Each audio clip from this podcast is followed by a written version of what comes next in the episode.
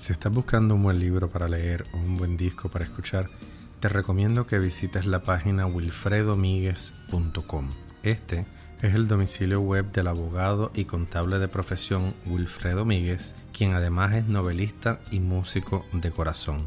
Allí podrás descargar una de dos novelas que Wilfredo ha escrito en los últimos años, la primera titulada Isabel y la segunda llamada La Fraternidad. Además, encontrarás un enlace en el que podrás escuchar uno de los siete discos que Wilfredo ha grabado a lo largo de los años. Date una vuelta por wilfredomiguez.com y aprovecha esta oportunidad de descargar novelas y música para acompañar tus lecturas. wilfredomiguez.com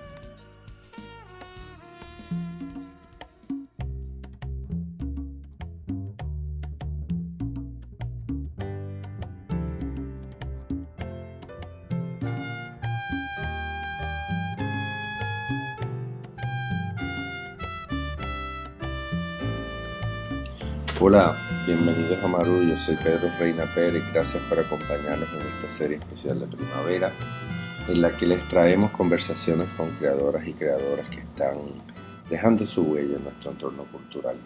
Hoy tengo el placer de presentarles al maestro Claudio Ragazzi, guitarrista, arreglista, compositor, profesor de música, ganador del Grammy en el 2018 junto a al conjunto del pianista legendario Pablo Ziegler. Claudio, además de tener una larga trayectoria frente a su grupo, es también profesor en el Berklee College of Music, donde enseña en el departamento de musicalización para televisión y películas. En esta conversación vamos a poder conocer un poco de la trayectoria musical de Ragazzi y también de su vinculación afectiva con Puerto Rico. Espero que la disfruten. Maestro Claudio Ragazzi, gracias por acompañarnos en esta serie especial de entrevistas de primavera de Marullo. El gusto es mío, es un placer estar aquí con ustedes y, con tu audiencia en, en, la isla del encanto. Y allende a los mares, porque tenemos la buena fortuna de que nos escuchan casi de partes iguales los boricuas de aquí y los boricuas de la banda allá Así que le estás hablando a la gran comunidad puertorriqueña que es muy seguidora de la música. Para beneficio de nuestra podaudiencia, el maestro Ragazzi es guitarrista y forma parte de la facultad del eh, Berklee College of Music en la ciudad de Boston. Lleva allí muchos años porque llegó como estudiante de la Argentina y actualmente participa de la facultad del Departamento de Música de Películas y Televisión, lo que se llama en inglés Film Scoring. Así que su trayectoria musical pasa por distintos nodos, este, desde la música evidentemente con, eh, de cine y televisión, pero también por el jazz, eh, por la música popular argentina, por el tango y por la música en general. Claudio, ¿cómo te enamoraste de la guitarra? Mira, este es, es, extraño porque yo todavía tengo el recuerdo de lo que yo era eh, antes de que, de que me llamara la, atención la música, ¿te das cuenta? Tengo el recuerdo de lo que era no tener ningún tipo de interés por la música, ¿no? Y de repente algo pasó, lo estábamos hablando hoy con un amigo mío, que algo, para que uno la música lo, lo, lo, atrape de, algún, de alguna forma, eh, te tiene que pasar algo, eh, en mi caso creo que fue la, muerte de mi abuela, un cambio de escuela, un cambio de, de, ambiente, ¿te das cuenta? y de repente me transformé en mi propia escuela en el músico de la escuela, ¿viste? O sea, a, los nueve años, ya a los ocho años estaba interesado y a los nueve me metí como loco, pero me agarró una cosa así como aquel que, que como, como, como un desboque, ¿viste? Eh, y me puse, me ponía a practicar y a sacar canciones y qué sé yo, a tal punto que ya de, chico en la escuela, en una escuela pública, ¿no? Eh, cada vez que había una asamblea, cada vez que había una fiesta, ya sea una fiesta eh, popular o una fiesta nacional o algo así, un feriado, me llamaban y decía, bueno, ragazzi, venga a tocar la guitarra y todo eso. Entonces me encantaba, ¿no? Me encantaba porque era una forma también de ser, ser distinto y hacer lo que a uno le gustaba, ¿no? Este, así que siempre lo encontré como una cosa muy, muy personal. Y la guitarra es un instrumento además para aquel que es guitarrista y le gusta es, un eh, es una relación muy íntima. Yo no sé si, si otros instrumentos o otros instrumentistas tienen esa relación con su instrumento. ¿Entendés lo que te quiero decir? O sea, como claro. yo no sé si el, el, que toca la tuba, claro, se enamora de la tuba, pero no sé si te lo llevas a la... uno se lleva la guitarra a la cama, al sofá, a ver eh, partidos de fútbol o a, ver películas. La, guitarra es como una cosa, es como que la puedes abrazar, la o sea, es una cosa eh, muy, muy íntima, ¿te das cuenta? Entonces e, eso eh, siempre me gusta y te digo, y ando siempre todo el día, 60 eh, años más tarde ando, ando, con una guitarra, siempre ando con una guitarra encima, ¿viste? Insoportable. Es una obsesión, ¿viste? Se tiene que transformar en una obsesión para que uno más o menos tenga oportunidad de, hacer algo, ¿no? Con eso. ¿Y cuál fue tu influencia para escoger la guitarra? Mira, mi primera influencia en realidad fue mi hermano, porque mi hermano es el que era el que era, es el que se metió en la música, viste, de, primera, ¿no? Y era baterista. Entonces, eh, los amigos de él eran guitarristas, entonces no había un conflicto con mi hermano. Entonces yo me quedaba en casa, practicaba, lo miraba a los, a los amigos de mi hermano, aprendía y me empecé a meter mucho primero con los... Eh, mi hermano era más de los Beatles, ¿viste? Entonces yo me metí más con los Rolling Stones, ¿viste? ¿Te das cuenta? Entonces me gustaba eh, eh, Brian Jones y me gustaba Mick, cuando se metió Mick Taylor, ¿viste? La onda de... cuando la primera vez que escuché a Jimi Hendrix me voló la cabeza. Para mí fue Jimi Hendrix la persona que así me... Y después obviamente eh, Paco de Lucía, al poco tiempo, este, Narciso Yepes, este, guitarristas argentinos como Eduardo Falú, por ejemplo, ¿viste? O sea, muy buenos guitarristas argentinos. Em, Frank Zappa también, esos solos. Y yo era chico, ¿no? O yo escuchaba a Frank Zappa cuando tenía 10, 11 años por, el lado de mi hermano, ¿te das cuenta? Este, pero fue Hendrix, Zappa me empezó a tirar más por el jazz, eh, Paco más por el lado de la música española, ¿no? Y entonces sí, eh, Eduardo Falú y, otros guitarristas ya más clásicos por el lado de la guitarra clásica, ¿te das cuenta? Pero me acuerdo la primera vez que lo fui a ver a eh, Paco de Lucía venía a Buenos Aires, viste así, de, muy joven, ¿no? Venía con el hermano solo, Ramón de, Algeciras, y venían al teatro, hicieron dos presentaciones, la primera vez en el Teatro eh, Coliseo, y yo el primer día fui solo, lo que jamás, viste, tendría 11 años, 12 años, y voy solo al, al, al concierto. Y voy el segundo día, me llevé un grabadorcito así, que era un grabador de mi abuelo, y estaba con tratando de darme cuenta cómo, y hasta hoy, tratando de descubrir cómo hacía ese monstruo de la guitarra, ¿no? que fue Paco de Lucía, este, para tocar como el tipo tocaba, ¿no? Este, realmente una cosa fuera de serie.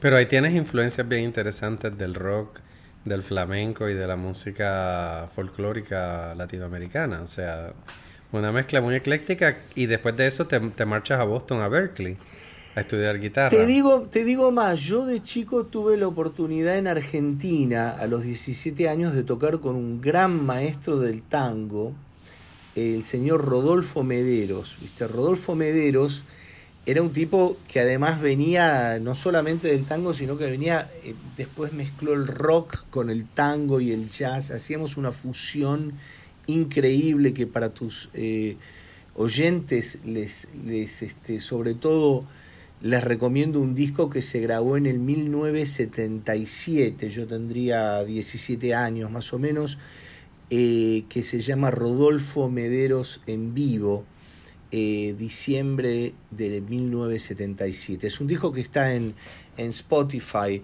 y que se los recomiendo. Entonces yo llego a Boston hasta cierta forma con ya con una experiencia, ¿viste? De haber tocado en... tocábamos festivales de rock, ¿te das cuenta? O sea, porque era una música de tango eh, progresivo, pero a los chicos les encantaba. Entonces nosotros tocábamos festivales de rock adelante de 5.000 personas, 10.000 personas. ¿Te das cuenta? Una cosa bárbara. O sea que llego a Boston hasta cierta forma con ya con una con una experiencia que no la tenía todo estudiante de, de música, ¿no? Y llegué a principios de los 80, ¿te das cuenta?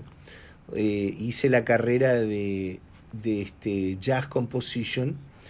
Y después que terminé Berkeley, me desaparecí de Berkeley como por 26 años, del, del 1984 que terminé al 2010 estuve haciendo cosas por mi lado, ¿te das cuenta? No, no entré a, enseñar al mismo tiempo, sino que me pasé 26 eh, años dando vueltas por ahí, tocando, justamente tocando. La, la primera gente que me abrió las puertas fue la comunidad puertorriqueña, justamente aquí en Boston, ¿viste? Sí, fuiste director de los programas de arte de inquilinos boricos en acción. Eso, eso, eso también, pero te digo, lo que, lo que pasó que fue muy interesante es que estaban buscando un guitarrista eh, que tocara eléctrica, que tocara un poco de jazz, que tocara la española y que tocara el 4. Y yo no sabía lo que era el 4, ¿te das cuenta?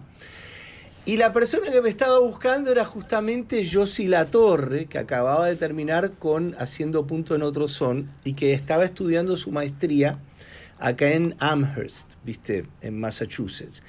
Y armamos una banda que era una, bol, una bomba, o sea, una, una cosa espectacular. Este, eh, unos arreglos buenísimos, muy buenos músicos. Y ahí yo aprendí a tocar el 4, ¿viste? ¿Te das cuenta? Eh, y me enamoré del 4. El 4 es un instrumento buenísimo, ¿viste? Porque es un instrumento que podés tocar, aparte de la música jíbara, que es una cosa, ¿no? Eh, eh, este, esas danzas y, los seises y toda la cuestión, es un, podés tocar lo que se te ocurra con el 4, es una cosa buenísima. Entonces, este. me, me enamoré del 4 y me metí con eso y después sí me metí mucho con lo que fue la comunidad con lo que es la comunidad puertorriqueña en Boston, que, que en esa época teníamos mucho, mucho peso, ¿viste? El, latino tenía mucho peso político en eh, la zona del noreste de, Estados Unidos, sobre todo, ¿no? En esa agrupación musical había otras personas que eh, Mignucci estaba en esa agrupación musical. Mira, Andrés no estaba en ese grupo. Andrés tenía otro grupo que se llamaba Huellas, ¿viste? Este, pero en el grupo este entraba, había un chico, eh, Gil Raldiris, ¿viste? Que después se mudó a, a Puerto Rico, percusionista, es un gran pianista, Pucci que ahora no me acuerdo el apellido, te digo la verdad, que después falleció lamentablemente. Eh, y era una combinación de, de eh, boricuas, de algunos eh, latinoamericanos y de americanos también, de, músicos de acá de Estados Unidos. Y en el terreno de lo personal también se te cruzó una puertorriqueña en el camino en esos años. Así es, así es. O sea, que, que ¿qué le vas a hacer? ¿No? O sea, este. Cuéntanos. Ah, cuéntanos esa historia de amor. Bueno, ¿cuánto tiempo tienen? Tenés que. Este, eso es una.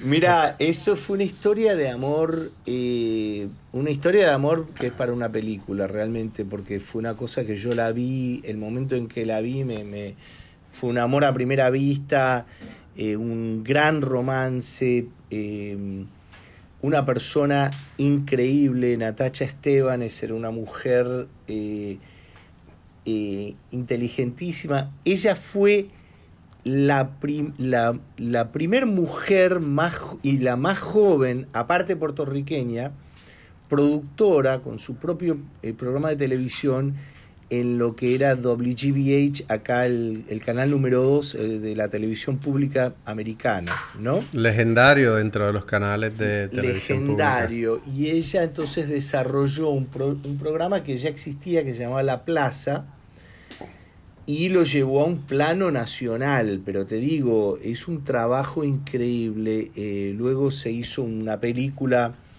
eh, hizo ella una película de Blue Diner, ¿no? La Fonda Azul, con este eh, Colón, ¿cómo se llama? Gran actriz, este. Miriam Colón. Miriam Colón y grandes actores este, de allá. que sacó un premio muy grande en el Festival de La Habana y también en el Festival de, Cine de San Juan, que es un, es un festival, no sé si todavía sigue, pero el Festival Internacional de Cine de San Juan era un festival muy importante, no solo en el Caribe, ¿no? sino en, en toda Latinoamérica. Desgraciadamente no continúa. Sí, bueno, era un festival increíble. Y este, bueno, lamentablemente, bueno, después tuvimos una, una hija y lamentablemente le, le dio cáncer y eh, Natacha falleció en el 2007. O sea que fue una gran pérdida, ¿no? Para, para nosotros, para su hija, para mí, para mi hija, ¿no? Y este, y para toda la familia. Una gran pérdida por una persona que, imagínate, eh, venía pisando fuertísimo a todo nivel, ¿no? Y bueno, una gran pérdida como, como lo es para, para todo aquel que pierde, que pierde a su, a su ser más querido, ¿no? Pero eso entonces enlaza permanentemente Puerto Rico contigo, no solamente por lo anecdótico de haberte forjado un lugar en la comunidad boricua de Boston, sino por a través de ella venir a la isla y me imagino que conocer ese otro lado. Sí, aparte que, te digo una cosa, eh, eh, Gaby, mi hija, eh, justamente, primero que siempre fue mucho más boricua que argentina, ¿no? este, porque nosotros íbamos siempre, a, mí me encanta ir a Puerto Rico. Te digo más, yo siento que Puerto Rico es... hasta cierta forma, esta es mi primera casa, ¿no? Porque yo vivo en Estados Unidos hace muchos años ahora pero mi segunda casa en realidad es Puerto Rico, ¿viste? Por lo, mucho que me ha abierto las puertas y por lo mucho que la mucha gente que conozco y, además yo llego a Puerto Rico y sé, exact, sé dónde estoy, es como si fuera mi casa, ¿no? Si yo voy a Buenos Aires ahora, me pierdo. O sea, te digo la verdad. O sea, porque es una ciudad que cambia tanto y, y tanto que si uno no va a cada cinco años te perdés. Eh, eh, yo a Puerto Rico en una época iba tres, cuatro veces. Después hicimos una, un proyecto con un muy buen guitarrista, cuatrista también de, la isla, eh, José González, con su proyecto eh, Criollo Clásico.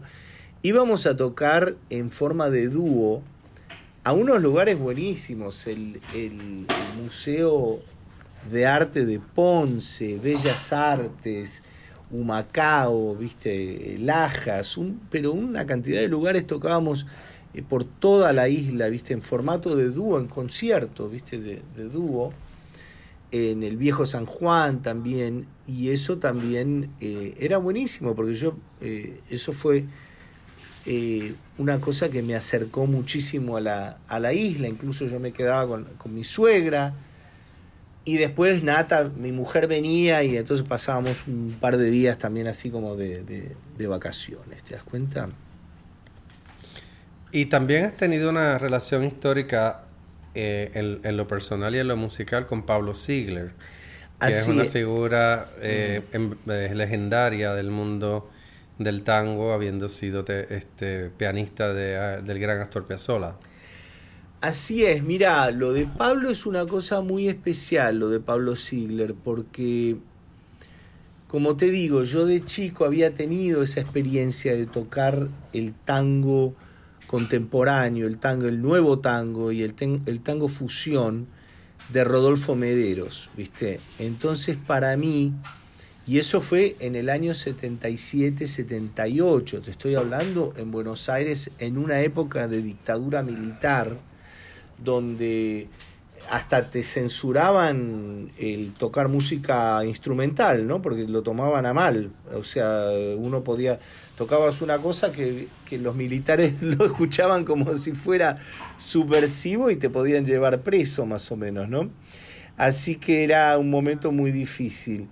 Entonces, ya en los años. Eh, principio de los años 90 más, no, te diría un poquito más para, para mediados finales del 90, Pablo, Pablo Ziegler ya deja de tocar con, con Astor Piazzolla y empieza entonces, eh, arma su propio grupo en Buenos Aires.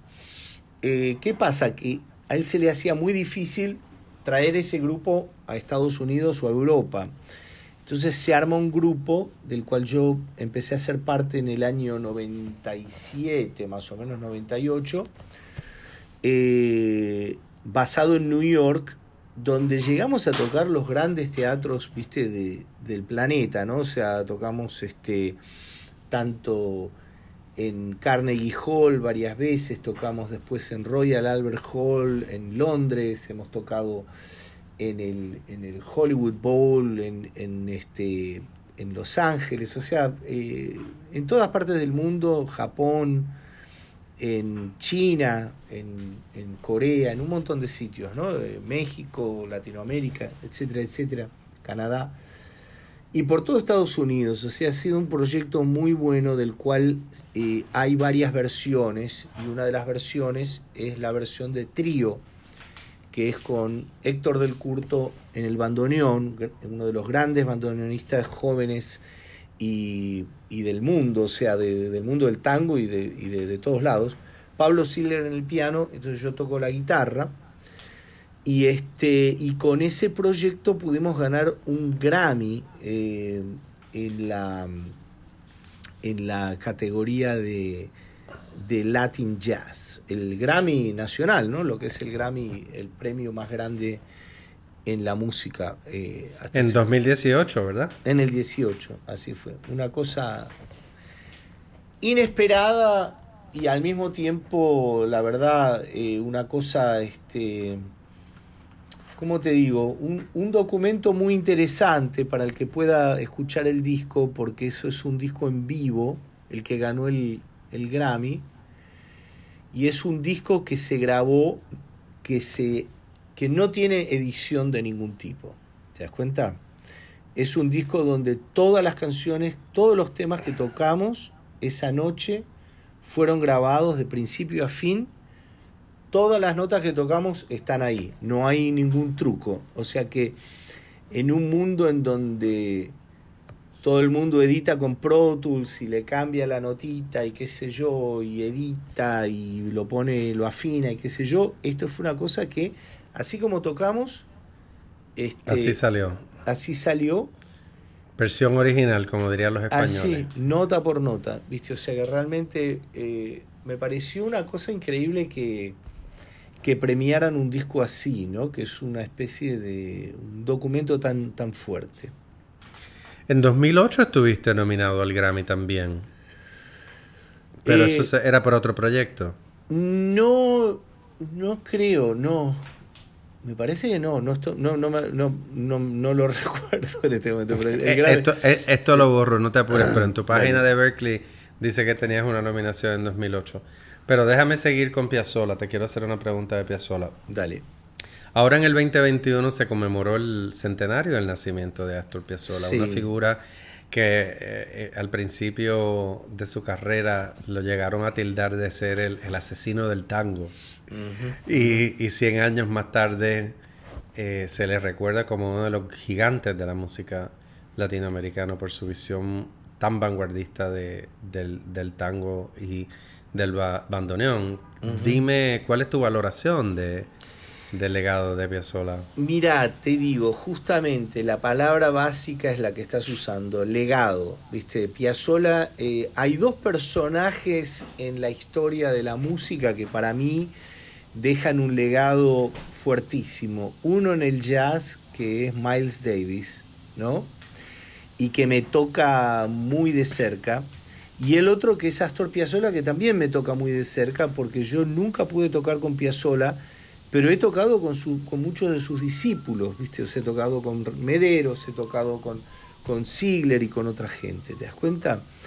Eh, y justamente Piazzolla era un tipo que, que sale del tango, ¿te das cuenta? Es una persona, es un maestro del tango que hacía arreglos para las orquestas más grandes de Aníbal Troilo, ¿viste? Las grandes orquestas de, de la gran época del tango, ¿no?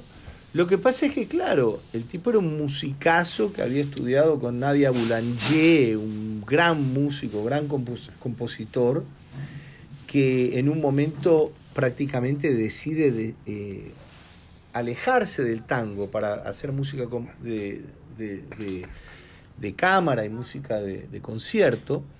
Y es la misma Nadia Boulanger la que le dice, es la misma Nadia Boulanger la que le dice, este, no, pero usted tiene su sonido, usted tiene su, su estilo, tiene que volver al tango. Y eso es lo que esa Anécdota es, esa anécdota es buenísima. Es increíble, es increíble. Y entonces él vuelve al tango, pero ya con la cabeza cambiada. Y te digo, la gente lo esperaba afuera para, para matarlo, ¿viste? Lo quería, le querían, lo querían matar a golpes. Ambos, Miles Davis como Astor Piazzolla, eran muy fanáticos del boxeo, ¿viste? También. Y, y hasta cierta forma también Miles sí eh, se preparaba, ¿no? Este, practicaba boxeo. O sea que eran personas que también no, no podías estar, no, no se podía jugar con, con ellas, ¿no? Porque eran personajes muy de, un, de una fuerza eh, muy de, una potencia muy muy muy fuerte, ¿te das cuenta?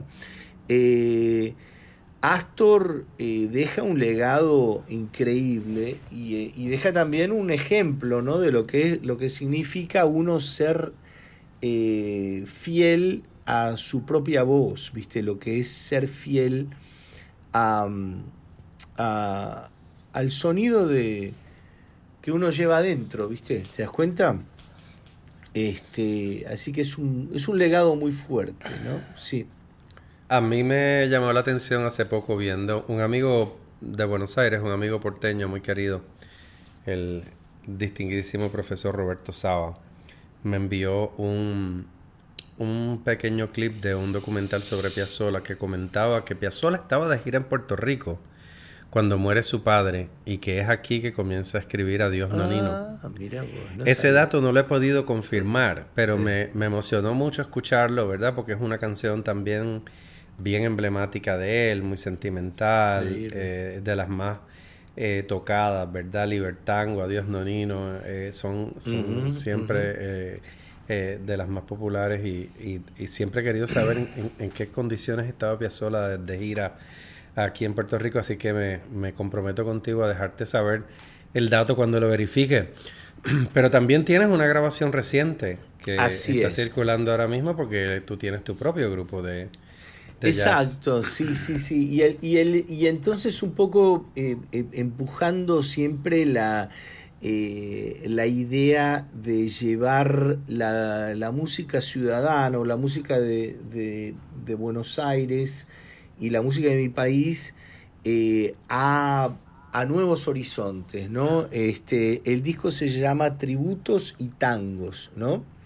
Y justamente la parte de tributos es con respecto a eso. En un momento estaba pensando tal vez hacer un escrito muy largo y explicar eh, cada canción, cuál era el tributo y todo, pero después decidí que era- era mejor dejar que la gente lo escuche y que entienda cuál es su propio tributo. ¿Te das cuenta? Que, que, que como lo desglose eh, a su propia manera, ¿no?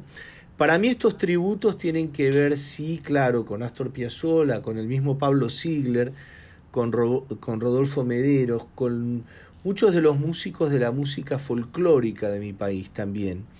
Con el mismo Paco, viste, Paco de Lucía, este, y con muchos otros músicos como puede ser, porque eh, hay una cuestión que nunca pasó en el tango eh, hasta el momento, ¿no? Que es esa revolución que logró hacer Miles Davis en, en el jazz, que fue la revolución de alguna forma de crear una música más modal y más de improvisación hasta libre. ¿Te das cuenta de lo que te quiero decir? Y esa es la parte eh, que a mí me interesa también eh, traer como proyecto a, a mi música, ¿no? A, eh, donde hay un elemento de, improvi- de improvisación, hay un, un, un elemento de armonías más contemporáneas que no son solamente las armonías de las milongas y de los tangos tradicionales. ¿Te das cuenta? En este proyecto eh, tengo una pianista increíble, de la cual posiblemente ya, si no han oído hablar de ella, eh, van a saber de ella muy pronto. Una, Saili. Saili eh, González Zamorá, una pianista cubana impresionante, Lo es. que toca tanto jazz como clásico, como tango, como lo que le pidas. Es una música impresionante. Tiene un sonido robusto en el teclado, lo he escuchado tocando contigo y se queda con el canto, como dirían aquí en Puerto Rico. Se queda con el Y sabes lo que pasa también, que es muy difícil para aquellos que tocan la guitarra, se, se identificarán con lo que les voy a decir, que es muy difícil encontrar un pianista o una pianista que se complemente bien con la guitarra, ¿viste? Porque digamos, eh, si uno toca con un pianista o con una pianista que, mete los 10 dedos todo el tiempo, no hay lugar para la guitarra, ¿te das cuenta? Pero ella es una persona tan musical en la cual siempre existe la conversación y no importa eh, quién toque más rápido, más fuerte, más, más, más notas, ¿viste? Sino que es una cuestión, la música es lo principal. En el proyecto también está este un gran bajista de acá que tocaba, que fue casado con Mili Bermejo, una muy buena eh, eh, eh, cantante mexicana del jazz mexicano, Dan Greenspan en el bajo acústico y entonces este Steve Langón en la batería. Y también tenemos un gran puertorriqueño, uno que ha tocado con todo el mundo, Eddie Castrillo, que que, está, que hace una presentación en uno de los temas eh, con solo de timbales y percusión, que es una cosa espectacular. Eggy es el embajador de Puerto Rico en Berkeley. Eggy es increíble, ¿viste? Eggy es un corazón increíble, ¿viste? Es un tipo que estábamos en el estudio con John Escobar, que es el, el, eh, con el que mezclamos el disco y el ingeniero de sonido y estamos, eh, estamos haciendo este tema y yo le digo, este tema le falta algo, ¿viste? Le falta como, ¿viste? Algo, una sangre, algo. Y nos miramos así y decimos, ey, ¿viste? pero te digo, fue una cosa de loco, lo llamamos por teléfono, a las dos horas Eggy está en el estudio tocando, pero como si la canción se la conociera. Era una canción difícil en el 5x4, con cambios de ritmo, qué sé yo tipo ahí como si nada. Y después me dice, no, eh, somos hermanos, acá, viste, hacer una cosa buenísima. Pero, este, te digo la verdad, em, eh, ¿cómo, es, ¿cómo es el puertorriqueño, cómo es la puertorriqueña, no? O sea, eh, todo corazón y, este, y música, y música. También este, Taca eh, es, un, es un percusionista japonés, ¿no?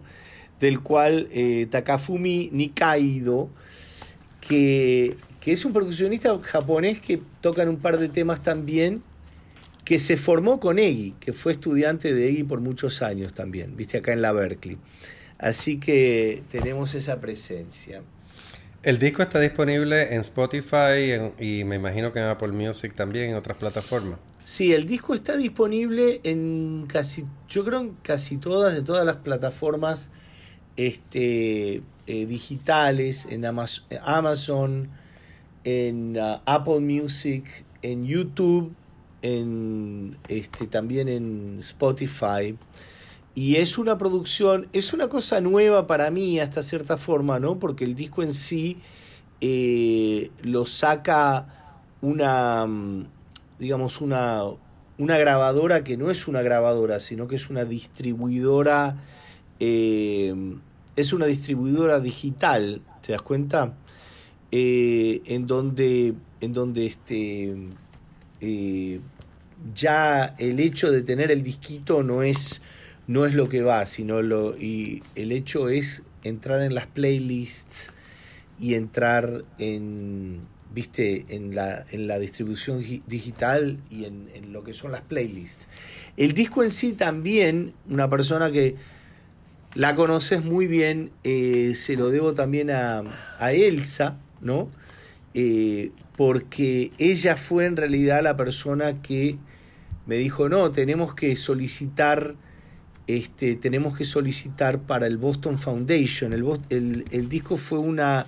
Es, es, es, ha, sido posible gracias a, un grant, ¿viste? A una beca de lo que es el Boston Foundation de aquí. Y después otra beca también que entró, que fue la, la del Boston Celebrity Series, donde el disco se pudo presentar en vivo también. O sea que hemos tenido la suerte de tener mucho apoyo eh, del lado de la gente de Ágora, eh, los arquitectos culturales aquí en Boston. Em, hemos tenido mucho la suerte también de tener apoyo del Boston Foundation, del Boston Celebrity Series y de la, entonces de la comunidad así también de Ágora, como, como también este, gente que nos ayudó. Entonces Elsa Mosquera fue una de las personas que nos, que nos ayudó mucho en la, en la producción de este disco. En un momento que fue muy difícil, porque justamente eh, fue durante la pandemia. Entonces, durante la pandemia yo me encuentro en un momento en donde, digamos, el Boston Foundation me, me otorga un dinero para también, un grant, para también este, desarrollar un repertorio y este, eh, componer música, ¿no? Y empezar después ya cuando nos pudimos todos vacunar, empezar a ensayar, grabar, tocar en vivo y entonces ahora el disco acaba de salir. Ya para terminar, Claudio, compártenos tus redes sociales, la gente que te quiere seguir cómo encuentra tu música en, en las distintas plataformas. No, no las musicales, sino tienes Instagram, tienes Facebook, Twitter.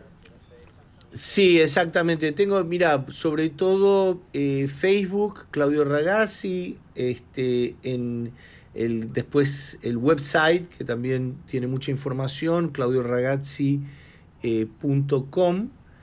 Eh, este, y después también eh, el disco lo pueden encontrar, como les decía, en los listados de, bajo mi nombre, ¿no? Claudio Ragazzi, en Spotify, en Apple Music, en YouTube el YouTube channel también, este, donde tenemos muchos videos de presentaciones en vivo, donde también hay, hay videos de presentaciones con Pablo Ziegler y con otra gente también.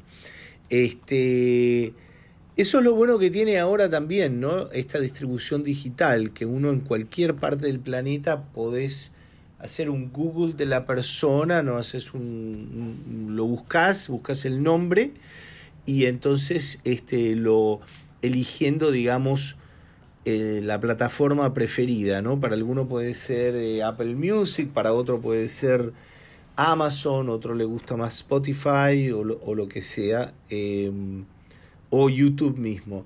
Y el YouTube channel también se puede meter en, el, en mi canal de YouTube, donde tengo muchísimos videos tocando eh, la música en vivo del, del, disco y donde también tenemos otro tipo de, de, presentaciones en vivo, solos de, guitarra, este, también este, eh, versiones eh, solistas o, o, a grupo de, otro tipo de, canciones. Magnífico, Claudio. Te doy las gracias por estar con nosotros en Marullo. Estaremos pendientes por acá de todo el acontecer eh, con tu música y contigo. Eh, gracias por esa conexión y por, cultivar ese amor por Puerto Rico.